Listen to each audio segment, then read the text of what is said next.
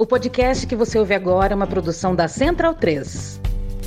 Agora, a Aurelo aceita Pix, a primeira e única plataforma que remunera os podcasters a cada play e parceira do lado B, abriu essa nova forma de apoio rápido e fácil. Você apoia o lado B a partir de R$ reais e tem direito a conteúdo exclusivo e pode, de acordo com a faixa de apoio, participar dos sorteios de brindes. Se você já é apoiador pelo Padrinho ou pelo PicPay, migre para Aurelo. Quem quiser colaborar com a gente sem aquela regularidade mensal, pode fazer o pix para lá do yahoo.com.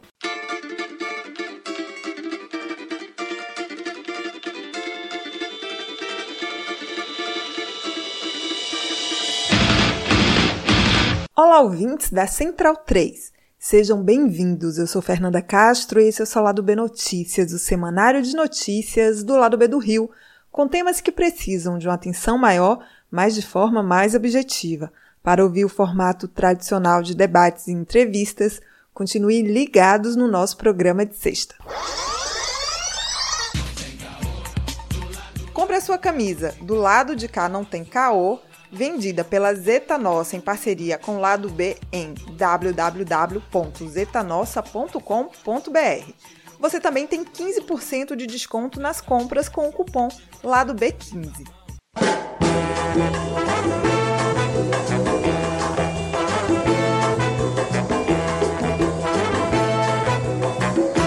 E no episódio de hoje do Lado B Notícias, temos o time do Lado B Notícias completo e mais uma convidada que é de casa. Então, a gente pode falar que é, que é do time do Lado B Notícias, porque já foi, continua sendo, sempre será, isso é ótimo. Então, então, a gente montou esse time aqui para vocês para a gente falar um pouco sobre as eleições, né? Assim, falar do primeiro turno, as primeiras, as primeiras impressões ainda, né? Estamos ainda no fervor é, do processo e destacar alguns pontos que eu acho bem importantes, como o Nordeste, as mulheres, algumas renovações aí nos, nos quadros que foram eleitos.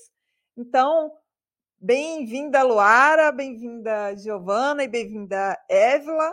Já vamos começar aqui, vamos puxar logo para não perdermos tempo.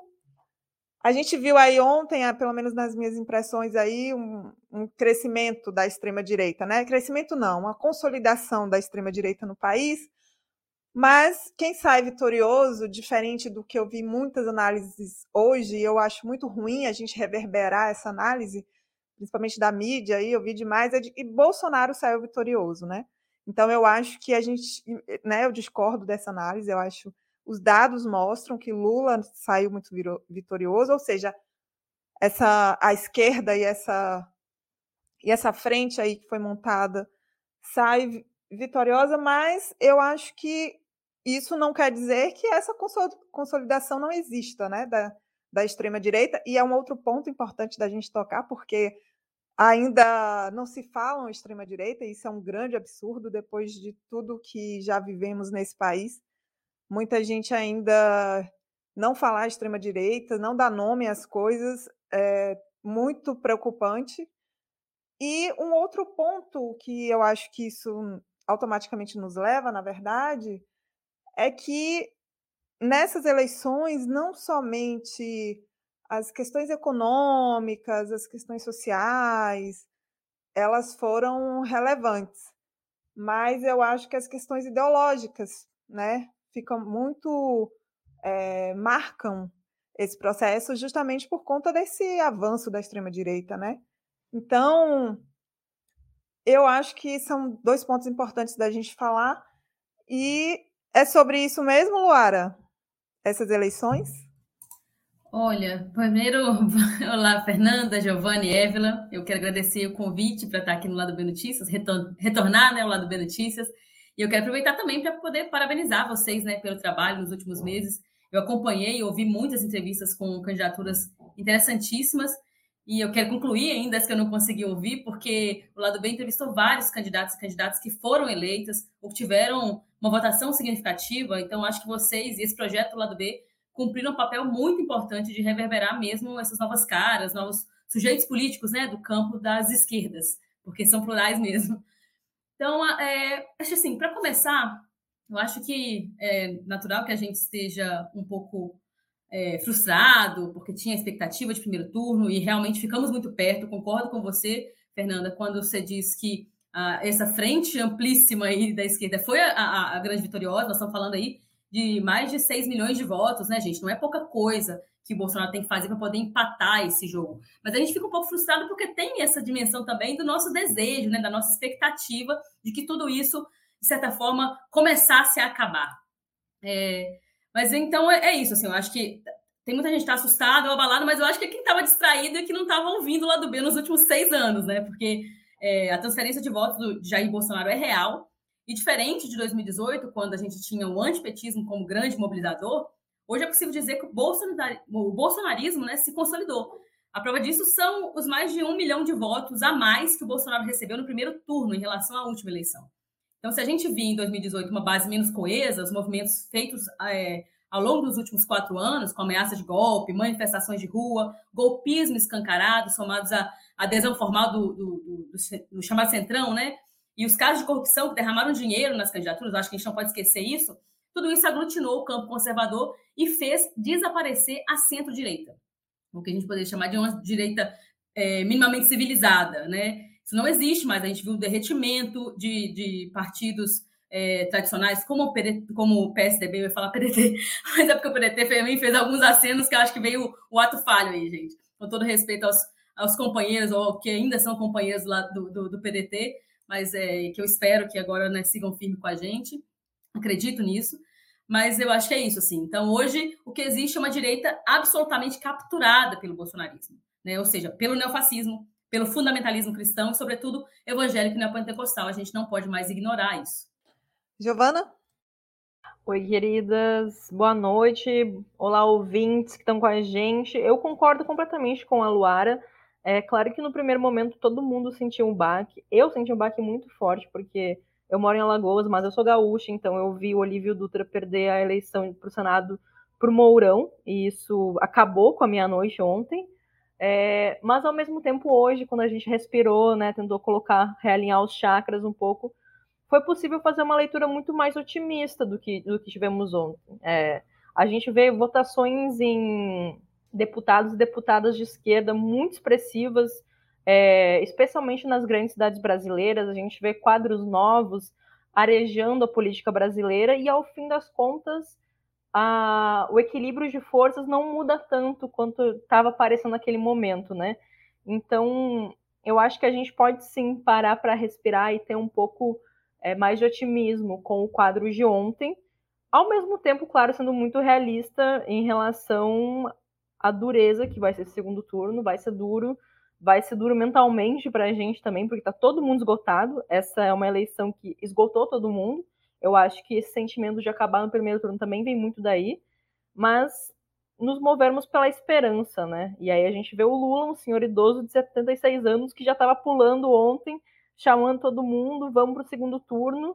É, o PT é expert em ganhar segundo turno também, né? Se a gente for ver o que, o que passamos, tirando 2018, que foi, um, foi uma anomalia. Eu acho que então a gente pode ser, pode ser otimista, sim pensar que o PT colocou 25 milhões de votos a mais no primeiro turno em relação a 2018, então dá para a gente ter esperança, sabe? É claro que é devastador, depois de quatro anos quase de governo Bolsonaro, depois da pandemia, a gente vê tanto voto nele, né? É desesperador, é desesperador quando a gente se dá conta que pessoas que a gente não esperava que votassem votaram nele.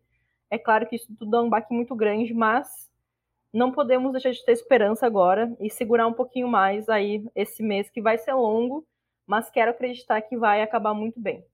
E esse cansaço, Giovana, não é um cansaço só das eleições, né? É um cansaço de muitos anos que a gente tem vivido esse país, né? Assim, é um, é um desastre completo que a gente vem vivendo há muitos anos e que piorou nos últimos anos com o governo Bolsonaro e no meio disso vem uma pandemia e uma gestão horrorosa que, né, com tanta gente morrendo e veio a fome e tá aí, desemprego, desalento, então é um cansaço que é de muita coisa, né?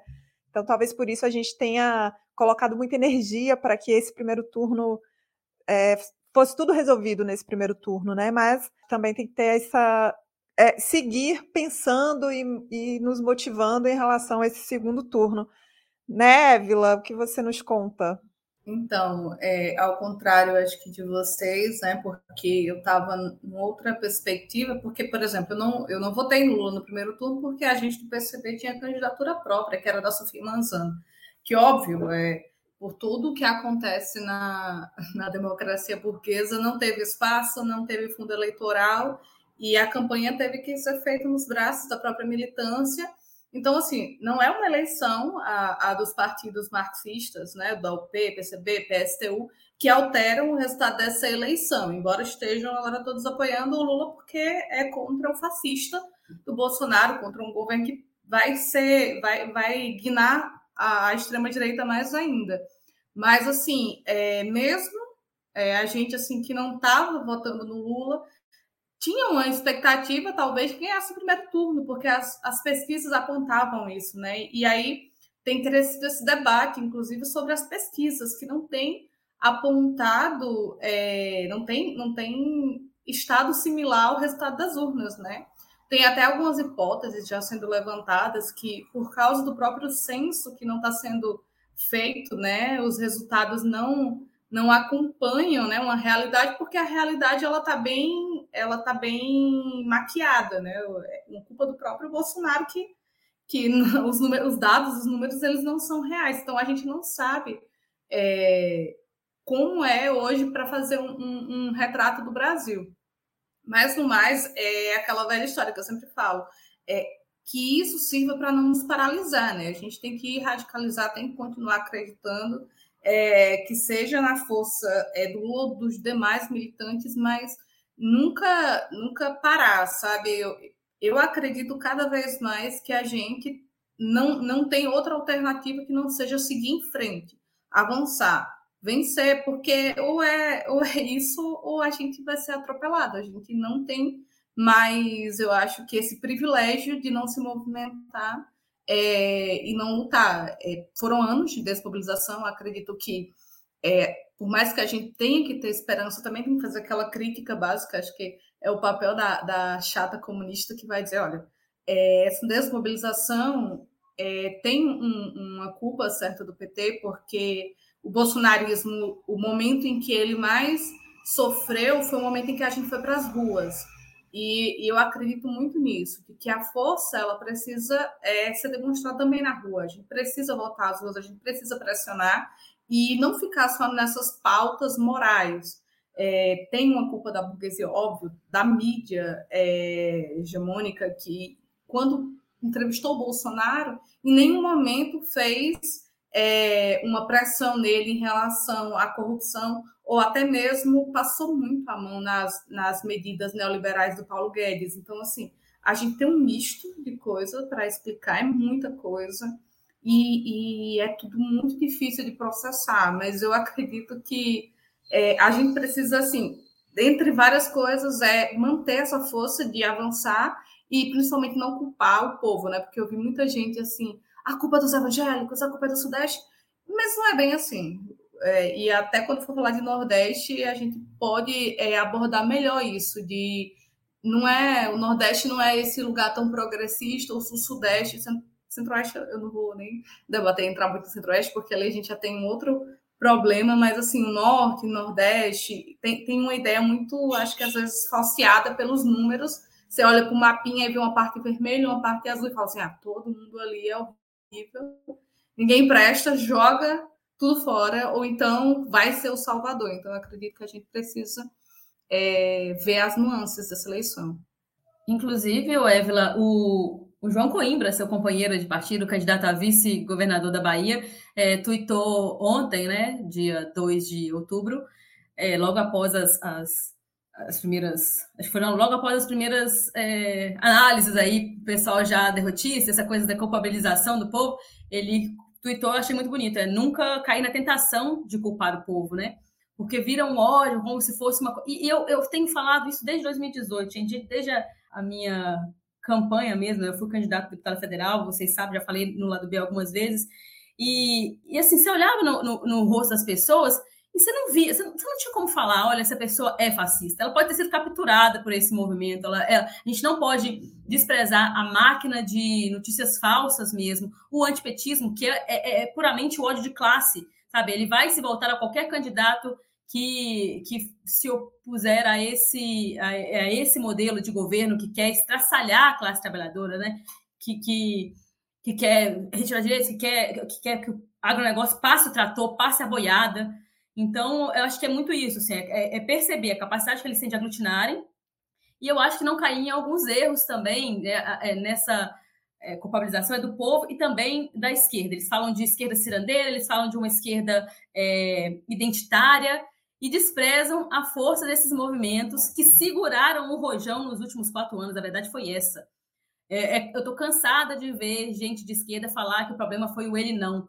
Sem o ele não, acho que a gente não tinha conseguido mobilizar a gente para sair de casa para votar um pouco a mais no Haddad, sabe? A gente não tinha conseguido um resultado um pouco mais expressivo. A gente puxou de onde tinha e onde tem acho que a gente vai falar mais disso aí também, é principalmente das candidaturas de mulheres negras, né, de negros e negras, de mulheres, de indígenas, de jovens. Então, foi esse pessoal e nós temos que valorizar. É, eu não sei se já posso falar um pouco a mais também, Fernanda, que eu queria fazer um destaque dentro disso que eu estou falando, de uma percepção que já me incomoda há alguns, algum tempo, é, desde as manifestações é, contra o golpe, né, contra a, a, o impeachment da presidenta Dilma, é, que é essa crítica que se faz a, aos artistas que se posicionam, ah, mas isso não resolve. Eu acho que é, é um grande problema. Assim, primeiro que acho que cada trabalhador, e os artistas também são trabalhadores, dá, é, né, que estão à esquerda, então que se posicionam, eles dão o que têm. Os artistas dão a sua própria arte. Eu acho isso muito bonito e muito simbólico. Então eu vejo com preocupação as críticas à arte, aos artistas, com o que eu insisto que é uma vulgarização da materialidade pessoas ficam insistindo que não, nós temos que falar de comida na mesa, como se a gente não estivesse falando, como se eles também não se posicionassem, alguns deles, né, falando. E, e me parece, assim, essa. Acho que a gente precisa valorizar essas pessoas que são trabalhadores também. E nós não estamos falando só de artista famoso, gente. Estamos falando de artista, às vezes, aquele, aquele companheiro, aquela companheira que, poxa, é, faz um, um, show ali na praça e aí já chama atenção e a gente consegue colocar gente. Dos bloquinhos de rua que viraram os movimentos, pelo menos aqui em Vitória é, tivemos alguns é, e aí junta gente, é uma coisa. Eu acho que é muito da, da coisa da, da, festa que a gente está tão acostumado a, a, ao terror, ao medo dos, dos, últimos anos, né? E aí também com pandemia, parece que a gente se desacostumou a fazer. E então a gente precisa relembrar, é, é, acho que relembrar algumas coisas, inclusive Beto Sem Braço, que diria que o que afasta a miséria é festa. Acho que a gente está precisando fazer mais festa, sabe? Para afastar o terror, para afastar a miséria e para ter essa dimensão também do, do, do gozo, do desejo, do, da, da, gente junto. Eu acho que essa é uma campanha para cima. Eu pretendo fazer uma análise um pouco é, melhor sobre isso em alguns outros espaços, acho que aqui não cabe tanto, mas é, até dos, dos jingles, assim, você vê os jingles no Nordeste, cara, eu, tinha, eu queria ir para um show que só tocasse jingle, Porque era uma coisa assim, não, não ficava naquela da, da, tristeza, nem uma melancolia, nem às vezes um saudosismo de 89. Verdadeiras lá... micaretas, né? Nossa! Brasil. O, o, cara, se eu fosse tal, eu, eu dancei o Digo do Jerônimo ontem. Pegou pressão, entendeu? Pegou, pegou pressão. É essa pressão que nós temos que aproveitar agora, saca? Então, você assim... sabe por que, Luara, isso é importante? Porque é isso, né? O, o discurso do outro lado é, causa o medo, né? O terror e nos afasta, nos afasta da rua, nos afasta de vários lugares. Acho que Evelyn apontou isso muito bem. Então, eu acho que das diversas formas que a gente pode ocupar todos esses espaços que estão sendo tomados pelo conservadorismo, nós temos que, que ocupar, né? O, o indígena, quando está lá fazendo o toré deles, eles estão ocupando a política com o toré deles, né? E felizmente temos aí também muitas novidades boas em relação aos indígenas nessas eleições. Então, todas as formas de ocupar a política para mudar e, e ter a diversidade que esse país tem e ocupar essa política com essa diversidade é importante também. E eu, eu acho que esse medo tem nos retirado isso, né? Sim, e ocupar a política, inclusive, ocupe a política, era o meu slogan de campanha em 2018. Pois eu passei quatro anos remoendo, falei, gente, isso não basta. E hoje eu vejo o quanto foi importante reafirmar aquilo naquele momento, e eu fico muito feliz de ter visto tantas candidaturas é, jovens, principalmente, aí de mulheres, mulheres negras, que alcançaram, assim, de, desde lá, até um pouco antes também, mas esse movimento, acho que desde 2018 ficou muito. Em 2020 ele se, se consolidou também nas, nas municipais. Então é, é isso, é ocupar essa política, porque os caras de lá sabem fazer isso. eles sabem é, é, causar barulho, e é por isso, inclusive, que essa base está tão coesa, né? Eles aglutinam de tal forma que, pô, candidato com é, fascista mesmo, desses de, de se posicionar ali com, as, com arma e tudo mais, todo aquele discurso que a gente conhece, com 2 milhões de quase 2 milhões de votos em Minas Gerais. Entendeu? É um negócio assim, estarrecedor. Num estado em que o Lula ganhou.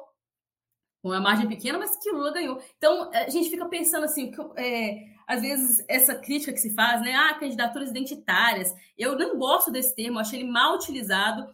E, e aí a gente pensa assim, poxa, identitário é o outro, né? Identitário só na esquerda. Os caras que estão lá, vai de verde amarelo, aquele cabelo loiro aguado, aquela, o, o Lulu da no colo, aquilo ali não é marcador de identidade, a bandeira verde amarela, sabe? Coisa do patriotismo. Isso não é um marcador, isso não é criticado, porque eles são vistos como o, a hegemonia, eles são vistos como o que é natural. E aí, tudo que causa essa estranheza, inclusive a essa esquerda que odeia povo, porque tem uma esquerda que odeia povo, é, aí acusam de que estão hum. é, é, distorcendo a pauta. Sabe? Eu acho isso, repito, uma vulgarização da materialidade. Ouvinte Lado B tem 10% de desconto na veste esquerda com o cupom Lado B. Acesse www.vesteesquerda.com.br. E aí, então, para a gente aproveitar, eu sei que a gente tem muito para falar, né? E lembrar que vai ter o lado B sexta, e aí lá vai ter mais análises, com mais tempo, mais profundas, então todo mundo escute na sexta. Vamos lá para o Nordeste, né, Évila? Porque você já começou a falar aí, e o que a gente viu ontem é que o Nordeste vai salvar o país, hein, Évila? Cara, isso é, é complicado, porque assim, eu não só. É moro, né, no Nordeste, acho que Giovana, ela mora em Alagoas e é gaúcha e tem, deve ter a, a, a perspectiva de quem vem de fora. E eu tenho a perspectiva de quem está aqui dentro, nasceu aqui, morou um tempo fora, né? Foi retirante em Brasília, né? É, eu até vi alguns tweets assim: ah, vocês que votam no PT e depois vêm embora para Brasília, São Paulo e Rio de Janeiro para uma vida melhor. E é muito louco esse tipo de comentário. Ele é verdade, o nordestino ele é obrigado a migrar, mas é isso, ele é obrigado porque as condições elas não são favoráveis. E quando você teve uma condições favoráveis em um governo mais progressista, a gente está falando de um governo revolucionário, não, a gente está falando de um governo mais progressista que fez mais é, fez mais ações voltadas ao social, que foi o governo do PT, você teve uma migração de volta para o Nordeste muito maior do que do Nordeste para as outras regiões. E é muito louco que as pessoas não tenham essa, essa percepção ou elas não tenham esses dados. E aí a parte mais doida que é da própria esquerda, que é o momento em que fica o Nordeste vai nos salvar. Criaram até um perfil no Twitter chamado Nordeste, que é engraçado para a hora de fazer piada, mas ao mesmo tempo é complicado porque ele difunde um senso comum que eu acho que a gente tem que desmistificar. Por exemplo, ó, é maravilhoso que o Lula tenha é, vencido Bolsonaro é, na maior parte dos estados é, do Norte e Nordeste, Nordeste por inteiro, né? Mas no Norte teve, acho que o Pará, o, o Amazonas e o Amapá, se eu não me engano. E aí, é, ao mesmo tempo, você tem, tirando os estados do, dessa parte mais oeste do Nordeste, que é Maranhão, Ceará, Piauí e Rio Grande do Norte, em que você tem governos mais progressistas vencendo, é, o PT ele vence no Ceará, no Rio Grande do Norte, no Piauí, né, mantendo é, é, a Fátima se reelegeu, uma das poucas é, mulheres, acredito, nesse, a única mulher eleita na, na última eleição, e progressista, né? Porque assim, Marília Reis e, e a Raquel lá em Pernambuco, assim, elas não são exemplos de mulheres progressistas. Elas, inclusive, a Marília estava fazendo pauta anti-aborto. É, em relação a, a, Paraíba, por exemplo, João Pessoa e muitas capitais é, do Nordeste é, o, quem venceu aqui, quem venceu nessas capitais foram candidatos ligados ao bolsonarismo. Em João Pessoa, quem ganhou foi o Nilvan Ferreira, que é do PL do Bolsonaro. Em Fortaleza, que apesar de ter essa ideia progressista do PT, quem venceu lá foi o Capitão Wagner. E aí eu fui dando um passeio sobre as eleições em vários é, várias capitais, e nessas várias capitais não é, não são governos progressistas que vencem. Então, assim, a gente, por mais que tenha esse momento em que o, o petismo, ele, não é nem petismo, né, o lulismo, né, a gente tem alguns debates sobre isso, dizendo que não é exatamente o petismo que vence o Nordeste, mas é o lulismo. O Lula, mas nem sempre o Lula consegue transferir esses votos para outros candidatos do PT, por exemplo. É, aqui na Paraíba, quem ganhou foi um senador bolsonarista. Então, a gente está com três senadores bolsonaristas, de certa forma ligados a, ao Bolsonaro. Uh, por mais que, que seja o, o líder das pesquisas para governo do Estado, seja do PSB, que em teoria é progressista, você tem um Cunha Lima, o Pedro Cunha Lima do PSDB, que é uma oligarquia muito forte na Paraíba. É, e aí você tem Alagoas, que eu acho que até a Giovana pode até falar melhor, mas Alagoas, o cenário, tirando o Lula, o cenário de Alagoas é terrível o cenário de Pernambuco ele não é muito melhor. Eu até estava fazendo um levantamento de dados assim, para, como eu falei, tirando, acho que o, o próprio Piauí, que 12 candidatos do PT completam a Assembleia é, de Lago de 30, é, o restante assim do, dos estados você não tem. Você tem o Ceará, que tem. É, que eu, e é aqueles momentos assim, vamos, vamos comemorar porque é, tem um ou outro candidato que a gente pode até ficar, meu Deus, esse aqui entrou, graças a, a, a Deus, mas de restante não tem. No Ceará tem o Messias, que é do, do MST, que ele entrou é, para a Assembleia, e aí você tem esses gatos pingados que conseguem com muita força, com muita luta, que vão sofrer bastante na Assembleia, na Câmara é, Federal, mas assim, de resto, é, para a gente ver o quanto o Nordeste ele não é esse bloco homogêneo, para o bem ou para o mal, ele não é esse bloco homogêneo. Então você tem é, em muitos estados uma força é, bolsonarista muito forte, né? Não dá para negar o e no Rio Grande do Norte que você tem a Fátima eleita é, reeleita no primeiro turno, você tem o senador mais votado, Rogério Marinho, que é do PL. Você tem, você tem vários lugares em que o PT vence com o Lula, mas que o candidato mais votado, o, o próprio Ceará, que eu estava até falando, né? O André Fernandes, do PL, ele foi o, sena, é, é o deputado federal mais votado, com 2.229 votos. O, o, da Câmara, da Câmara Legislativa, da Assembleia Legislativa, do, do Ceará também é um. O deputado mais votado também é do PL. Então, assim, o Nordeste ele não é tão progressista quanto parece.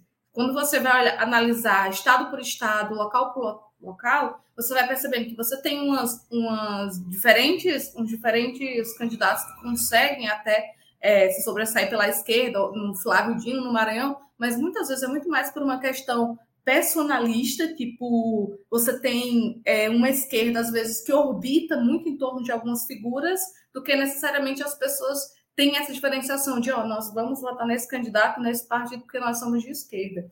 Então, acho que, da mesma forma que não deve se esperar o Nordeste Salvador, porque se você for olhar pessoa por pessoa, tanto para a Câmara como para o Senado, não vai dar tão bom assim. Se você olhar só o Lula venceu nesses lugares e tal, mas se você for olhar em João Pessoa, quem é que ganha como o candidato mais votado? Em Fortaleza, em, em, em, inclusive Maceió, acho que foi a única capital né, que o Bolsonaro teve mais voto do que o Lula.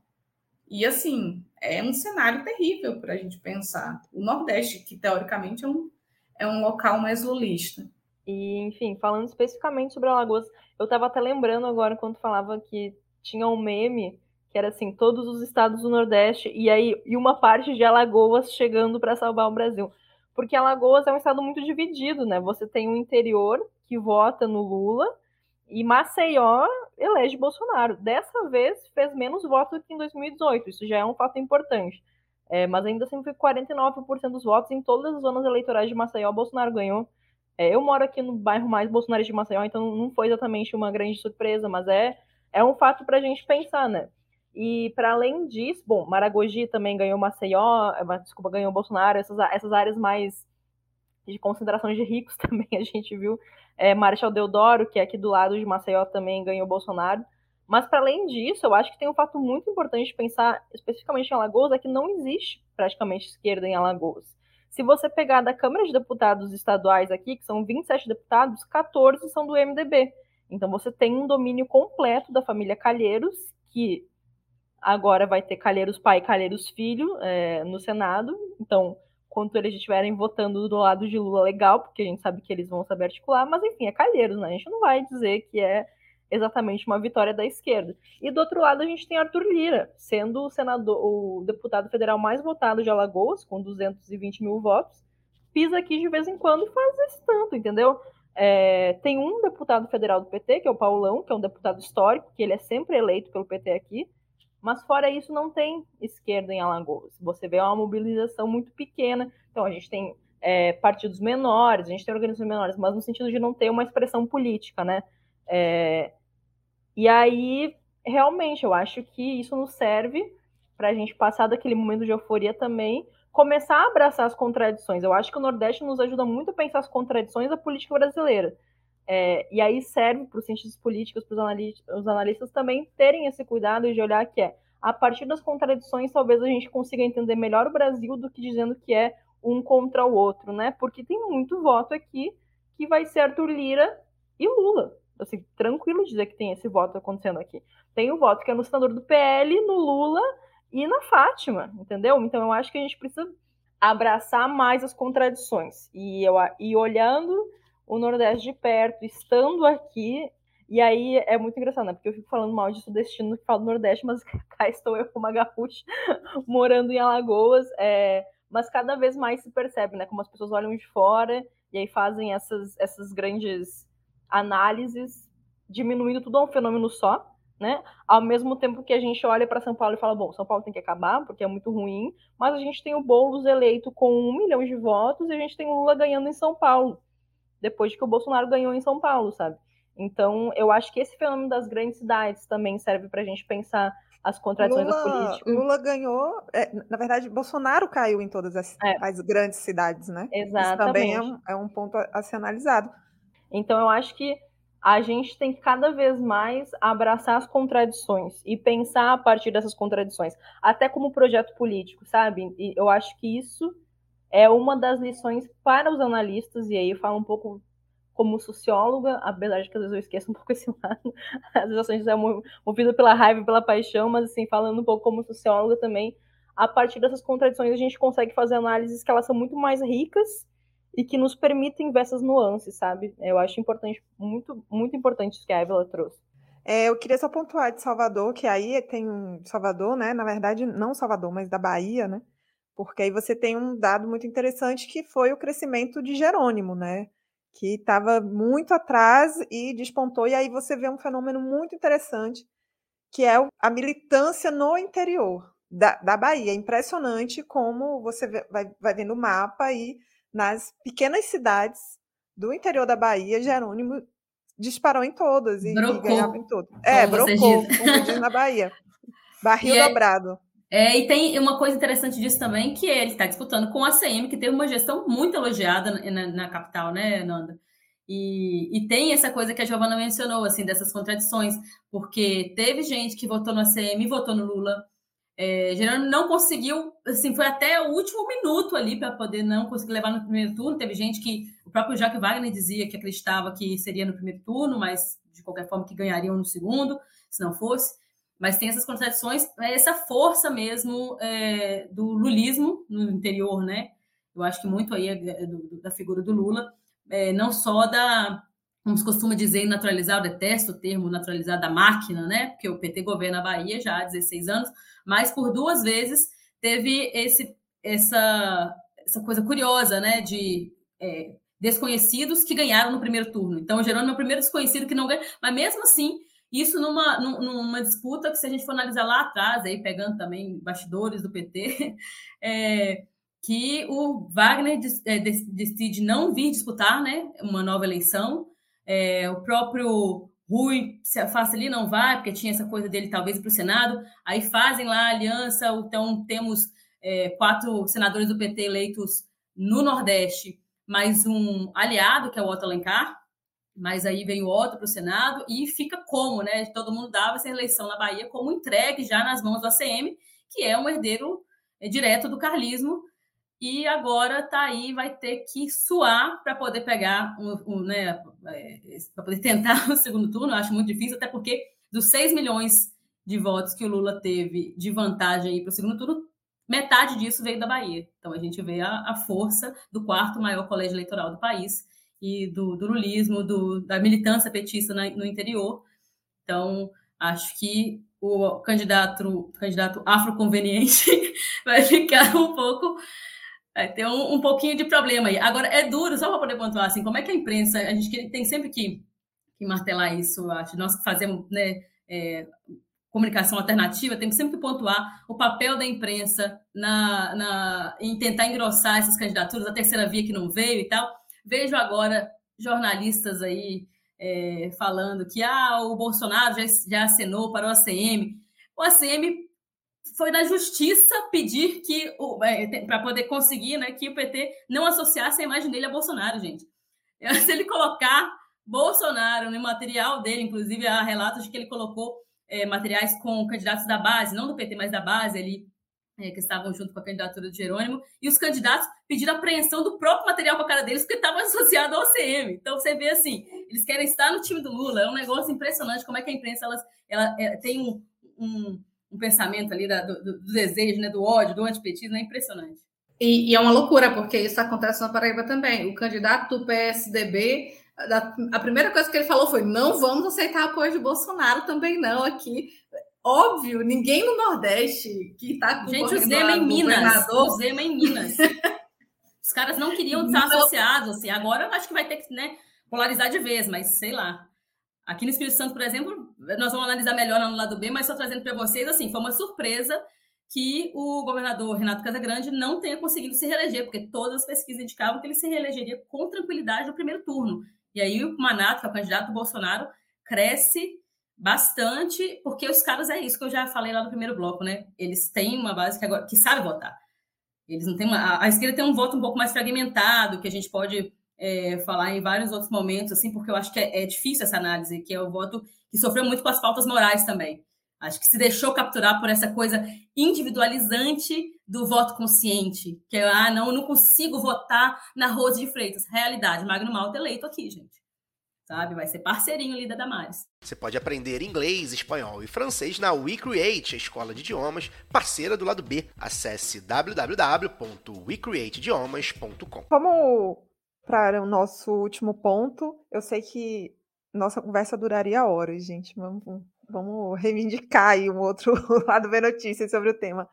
Mas vamos falar sobre mulheres, né? Porque o número de mulheres na Câmara, por exemplo, cresceu de deputados, né? São 91 mulheres agora. A bancada do PL cresceu, mas a bancada da federação também cresceu e, a, e é maior do que a do PL, então isso é um, é um bom sinal. E nós tivemos mulheres indígenas, duas mulheres indígenas eleitas, é, uma né, para o estado de São Paulo e outra deputada federal. Nós tivemos, nós São temos três, mulheres né? trans. Mas são três? São três indígenas. Só que uma a gente não considera porque é bolsonarista, né? Assim, de certa Ai, forma. Eu não sabia, então a gente não considera. que horror.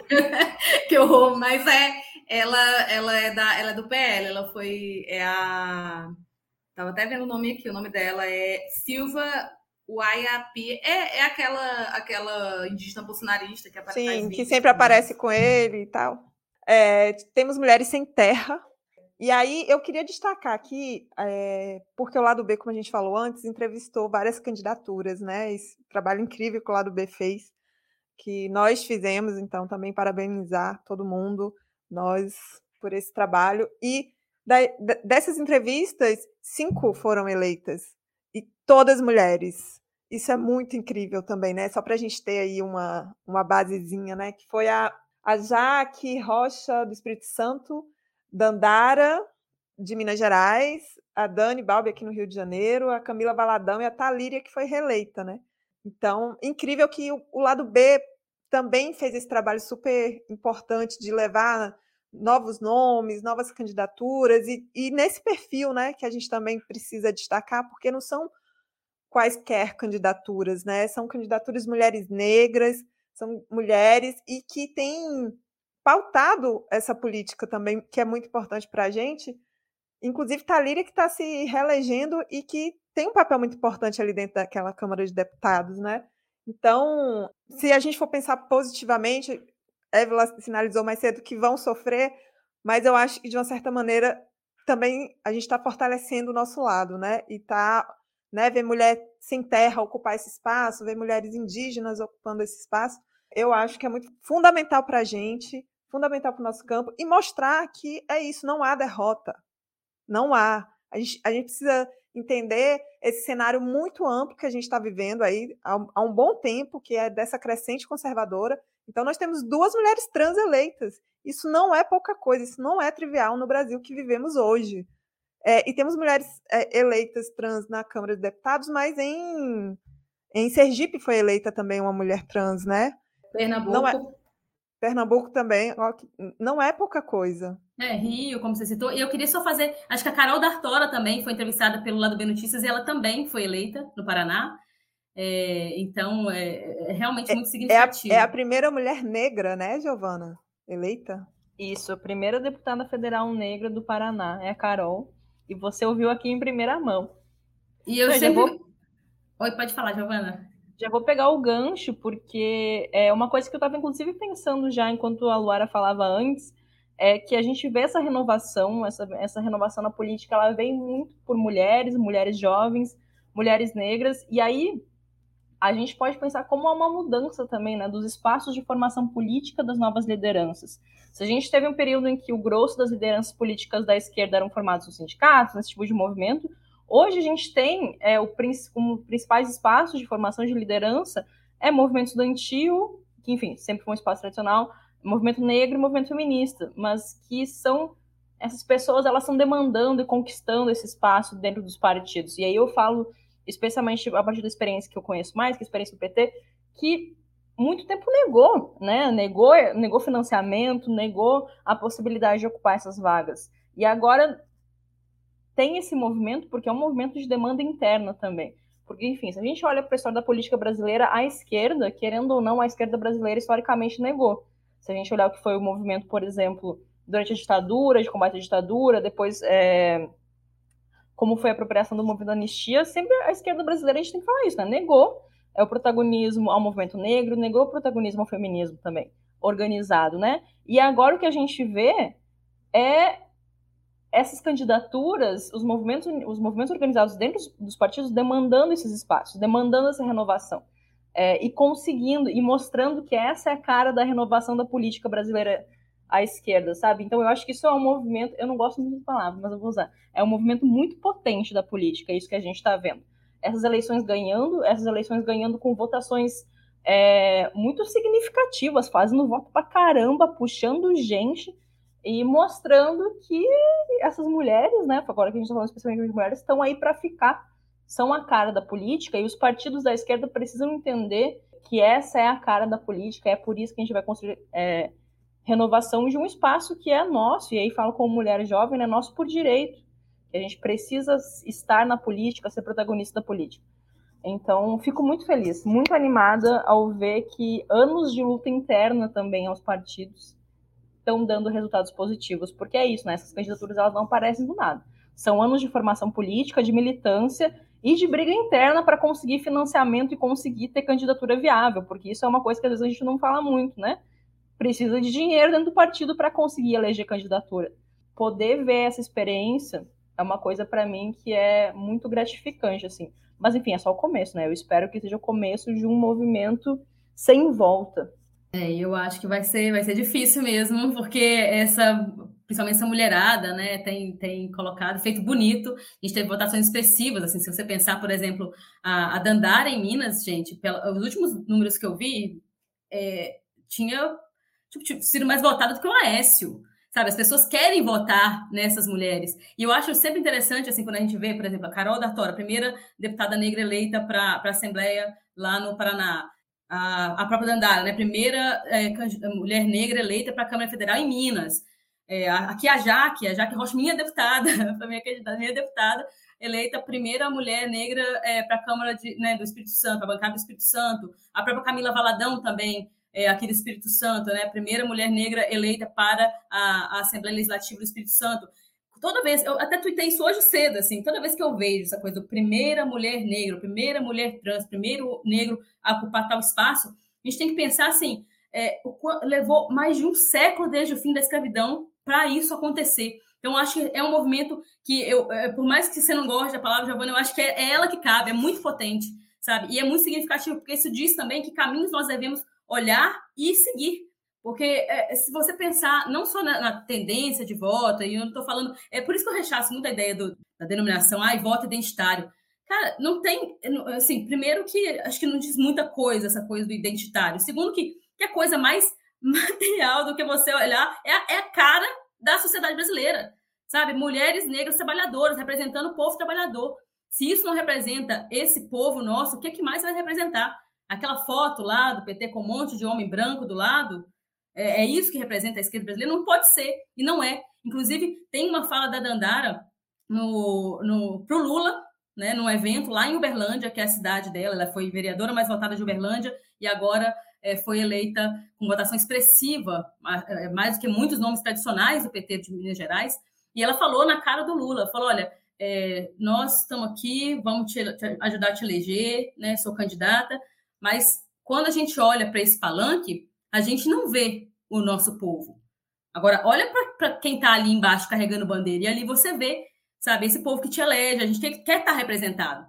Então, acho que é muito isso. E também venho, aí eu preciso destacar, é, de alguns movimentos que foram feitos, inclusive dentro do próprio partido, que a gente arrancou ali na unha, fala gente, porque vocês, todo mundo sabe que eu sou petista, é, de cotas, né? O PT tem cotas para a juventude, para negros e negras nas, nas, né, nas direções, mas só isso não basta, acho que a Giovana falou muito bem. Precisa de, de financiar essas, essas candidaturas de uma forma é, que seja mais justa, né? Porque às vezes você vê insistindo em reeleição de candidatos que já não, já não já estão ali cansados, já se reelegeram várias e várias vezes, já não representam uma pauta. Eu acho que essas candidaturas não, não é só dos corpos ocupando, elas de fato representam uma, uma, é, uma não, é várias pautas que dialogam com a realidade dessa classe trabalhadora que elas estão representando, que elas estão buscando representar, né? Então, é, nós estamos falando de, de, de coisas é, é até mais, muito mais diretas do que às vezes os caras falam, ah, é pela educação, então fulaninho do, do, do sindicato tal, é importante a gente ter esses é, é, é ainda, né, esses companheiros, não estou desprezando toda a contribuição que eles tiveram, mas eu acho que também é importante eles entenderem o tempo deles na política. E a gente discutir essa coisa também do tempo, porque não fica só numa coisa da personalização sabe? Isso é uma coisa só da, da, da, da ocupação do, do, corpo ocupando, não, é uma coisa maior do que isso, é, é, é, é uma ideia mesmo, sabe? A ideia de que é, a, a, essa representatividade ela precisa estar espelhada na, nas. precisa é, refletir, na verdade, essa, essa comunicação direta com o próprio povo, né, que ela quer representar, com essa cara que ela busca representar. Então, quanto mais gente participando desse processo, e aí também temos que falar das candidaturas coletivas, né, que surgiram como grande novidade em 2018, acho principalmente, em 2020, e vários municipais também assim. E até aqui o lado B é, é, entrevistou uma candidatura coletiva do Espírito Santo, coletivo Raça e Classe, que também trouxe esse frescor, trouxe essa nova ideia do que pode ser uma política que não é só da pessoa, do fulano de tal, a carinha ali, aquele mesmo perfil. Não, agora vocês vão ter que lidar com essa diversidade toda de gente querendo participar da grande festa da democracia. Évila, quer falar sobre esse ponto também? Não, eu, eu, como pelo avanço da hora, acredito que a gente pode é, ir, porque as meninas falaram muito bem, eu me sinto bastante contemplada pelo que elas falaram. Só para, é, a título de informação, eu também entrevistei uma candidatura do, do Norte, né, do Pará, que eram mulheres negras e tinham mulheres cis, trans e tentando trazer realmente essa cara, que é a cara do Brasil, para as eleições, né? E, e, sobre o que Laura falou sobre questão identitária. Eu sempre uso o termo é, candidaturas anti-opressão, né? Porque é, identitária é um termo muito pejorativo que eu também abomino. Acredito que serve muito mais para a gente tentar tirar dos espaços políticos as pessoas que já estão à margem, né? Já, pessoas marginalizadas de alguma forma, e aí a esquerda mais conservadora traz assim, ah, são pautas identitárias, isso não interessa a família brasileira, pô, a família brasileira é uma mulher negra, é uma, são a maior parte mulheres, mulheres trans não são família brasileira, então, rapaz, que país é esse que eu não conheço? Vocês me apresentam aí que só tem homem branco. Eu lembro dessa sua entrevista, Evelyn, eu, e lembro que ela tocava a entrevistada justamente nesse ponto da questão do partido, do quanto ela falava, como ainda era difícil para elas desbravar isso dentro do partido. Mas, enfim, temos esse cenário aí positivo para nós, a gente vai caminhando para os finalmente. Foi um lado B Notícias especial, já avançamos aqui muito nosso tempo, mas é meio difícil não falar tantas coisas, né? Eu tenho que ficar fazendo o papel da chata para tentar segurar. Mas eu quero primeiro agradecer todo mundo que está aqui, as meninas. É muito bom sempre estar com vocês, dialogar com vocês. Estamos aí indo para um segundo turno que, é, que vai ser difícil, não vai ser fácil, nós sabemos, mas nós temos tudo isso que nós falamos aqui, né? Nós temos coragem, nós temos força, nós temos muitas mulheres indígenas dos movimentos sociais, mulheres negras, homens também, mulheres e homens e a juventude conosco, nós vamos para a rua. Muito importante. É óbvio que a gente tem que saber ocupar as redes, e isso ficou mais uma vez provado nos últimos dias, né? Como a extrema-direita sabe ocupar essas redes e nos últimos dias de campanha ocuparam demais e talvez isso tenha sido também um outro ponto muito importante. Não é a primeira vez que eles fazem isso e a gente precisa ficar muito atento a isso, mas seguiremos resistindo. Então é isso. Giovana, é, não, eu tô super contemplada pelo debate. Eu falei aqui no chat que a gente pode ficar tranquilamente duas horas falando sobre, e assim, teria muito assunto ainda. É, eu lembrei, eu também entrevistei uma candidata de uma candidatura coletiva que era a Marta Quintanilo, né? Que ela era de uma, de uma coletiva quilombola de Goiás. E eu achei isso tão revolucionário, incrível e como a gente tem, como foi legal também esse papel do lado B, notícias de trazer ao conhecimento, inclusive ao nosso conhecimento, porque eu conheci muita coisa assim indo atrás, é, essas candidaturas que lutam contra tantas adversidades, porque imagina você ser uma candidatura coletiva de esquerda quilombola em Goiás, é, né, e aí trazer isso e, e possibilitar que o nosso público também conhecesse mais sobre isso. Eu acho que só esse trabalho de formiguinha que a gente já fez aqui foi, foi muito bacana, inclusive para mim foi um crescimento pessoal muito grande. É, e é isso, espero que a gente continue esse debate em outros espaços e voltemos com ele outras vezes, foi um prazerzão. Luara? Ah, eu já falei muito, como sempre, mas eu quero agradecer mais uma vez a vocês aí pela, pela conversa, pela prosa, né? E também dizer assim, esse espaço que, o, que o, esse papel que o lado B cumpre de, de criar esse espaço seguro para que a, as, os nossos e as nossas possam falar, né? Possam debater ideias de verdade e, e coisas novas, né? Como a Giovana falou, a Évila falou, a Fernanda também, de o quanto a gente acaba aprendendo nesse processo também, tendo esses é, insights, como eu gosto de usar os termos aí, né? Essas ideias novas que, que surgem do que, que a gente pode fazer, do que, que a gente pode fazer junto, a gente se ligar também, falar, olha, tem fulano de tal fazendo isso, e, e, e aí começa, cria contato, cria essas redes, é, redes nossas também de, de, de, contato.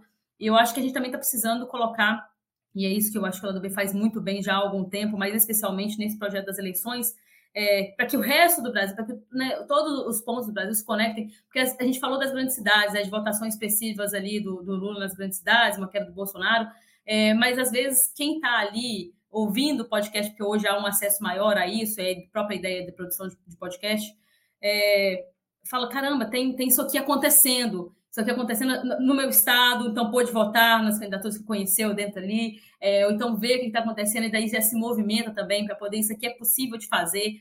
É, isso é muito bacana, isso dá uma, um quentinho no coração. Acho que agora é o que a gente vai precisar, é, sem esse sentimento, né, esse tesão pela derrota que parte da, da, da esquerda acho que tem. A gente sofreu muito nos últimos quatro anos, mas vamos precisar muito mais de desse encantamento que eu tenho dito há algum tempo no, no lado B é, com, com todo mundo assim. Vamos precisar de um encantamento, porque gente é para brilhar, não é para morrer de fome. A gente quer festa, a gente quer gozo, a gente quer sorriso, a gente quer esperança. Eu estava falando do, dos jingles lá do Nordeste, acho que apontaram muito para isso. Não tinha uma coisa melancólica, sabe? Era isso, era para cima. É vamos sorrir de novo. Né? Acho que o PT até acertou bastante em 2018 nesse logo, Brasil Feliz de novo. Agora a gente precisa é, disso de com uma potência um pouco maior. Aí, Giovana, usei de novo. É potência mesmo, vai ter que ser.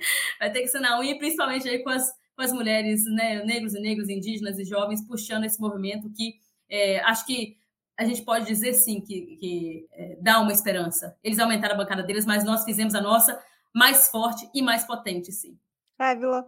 Eu vou nessa mesma toada, acho que uma coisa que tu falou, Nanda, que é, é uma coisa que eu concordo 100%, é que eu não, também não entendo como uma derrota, até porque, é, além desse período de é, eleitos, eu também coloco na conta os não eleitos, mas que fizeram uma boa é, é, um, um, bom número de votos. Essa, o que está falando é do PT do Pará, a bancada Manas de Luta, são mulheres que conseguiram mais de 4 mil votos. Então, são quatro, mais de 4 mil votos, que pode parecer pouco, mas para quem não tinha nenhum tipo de, é, de, de, exposição no cenário, a, a eleição ela serve muito para isso, né? Como comunista, eu me sinto muito vitoriosa, porque o PCB volta a figurar dentro das eleições com tudo que aconteceu é, de boicote da própria eleição, a gente conseguiu é, um, conseguiu, acho que um avanço muito bom que só vai levar o, os comunistas a crescer. Então, eu acredito que é, é, é, eu vejo muito como vitória em muitos aspectos, porque eu não vejo que a luta ela acaba no período da eleição, assim, acabou a eleição, acabou a luta. Não, gente, é, é só um momento tático em que a gente apresenta as candidaturas, a gente luta no, num campo mais institucional, mas a militância é todos os dias. Então, é, é, que a eleição, dessa eleição, é, seja um incentivo para vocês continuarem a caminhada, é, entrarem é, em algum tipo de movimento, partido, se radicalizarem, tentarem, tentarem contribuir de alguma forma. Então, que seja um convite a, a, nós nos mobilizarmos mais e mais e mais, porque a mudança ela vem muito das ruas, ela vem muito dos movimentos. Então, a eleição é só um, um, pequeno recorte, um retrato da nossa luta, que ela nunca para. Então, é, é isso, é mais pensar é, no, no otimismo da vontade e no é, como é que o Gramsci fala que é o pessimismo da, da razão e o otimismo da vontade. Eu acho que o pensamento é esse. É, e foi, foi maravilhoso esse momento do, do, do, lado B notícias. A gente realmente fez entrevistas incríveis, assim, que vão ficar sempre na memória. É isso, gente. Então, e seguimos aí. Um abraço, até mais. As trilhas desse programa foram o drama da Humana Manada, da banda El Efecto, Eu Tá Vendo no Copo, de Noriel Vilela, o rap do surfista do grupo Geração, Salvador e Apache da banda Ifá Afrobeat. Fique ligado no nosso programa de sexta e até semana que vem.